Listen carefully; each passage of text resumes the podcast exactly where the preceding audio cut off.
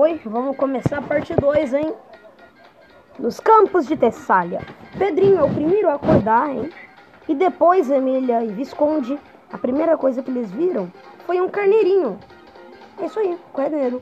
Depois de um pastor, eles começaram a conversar e perguntaram sobre o Monte Olimpo. E explicaram que estavam procurando a tia Anastácia. Só que o pastor não tinha visto ninguém de diferente. Então ele deu comida e lugar para eles dormirem. Pedrinho teve um sonho que ele estava sentado numa pera, olhando os carneiros. E veio um velho que dizia-se a história. Contou, entre outras coisas, que ele estava em Tessália. Contou sobre as brigas na região, sobre os deuses gregos, sobre Hércules, o filho de Zeus, o homem mais forte de todos, que conseguiu vencer Hades, se quem já viu o filme da Disney. E Hidra, por fim, o Pedrinho acordou e viu que tinha sido tudo um sonho. Partiu com Emílio Visconde para o Monte Olimpo. Eles acordaram e partem para o Olimpo.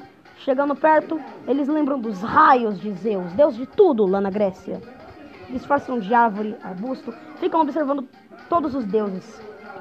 Tipo Narciso, Hermes, deus mensageiro, muito rápido, e etc. Tem até a Hera. Eles pegam néctar e ambrósia, alimentos típicos dos deuses.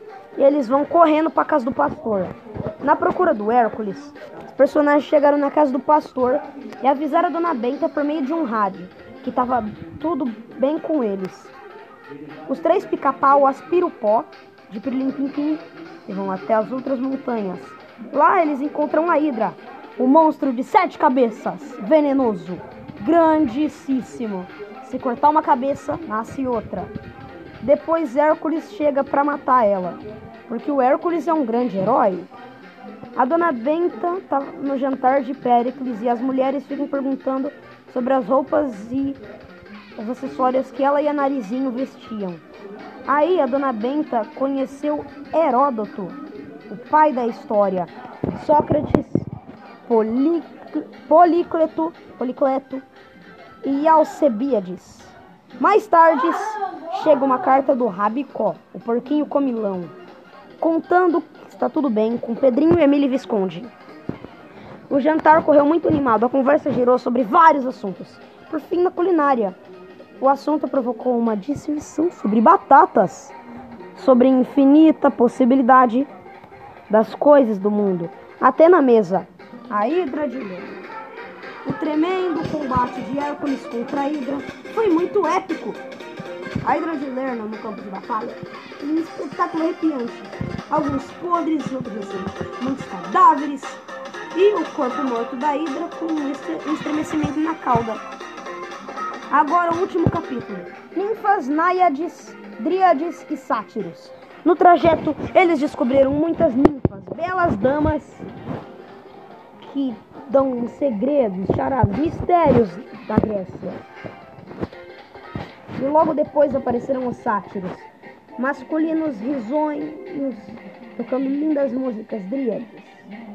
São ninfas da... As dríades são ninfas das árvores. E náiades são ninfas das águas. Que legal! A regra em Atenas era ter o nariz bem feito, embora houvesse alguns desagitados, como o narigão de Sócrates e os gregos visitam o iate. A visita ao iate Beija-Flor das Ondas foi um sucesso. Tudo incompreensível. Mas vamos para a parte mais interessante, né? Bora? Agora o labirinto de Creta. Os três pica-pau foram despertar na ilha de Creta, que é a ilha na qual o Minotauro foi preso. Um labirinto grande. Eles sabiam que entrava no labirinto não saía mais tinha que ser muito esperto para achar saída. Emília teve uma ideia de ir desenrolando o fio de linha para que conseguirem voltar. Encontram um minotauro comendo bolinhos e a, também a tia Anastácia cozinhando. Depois de conversar fora do labirinto, você não tem noção.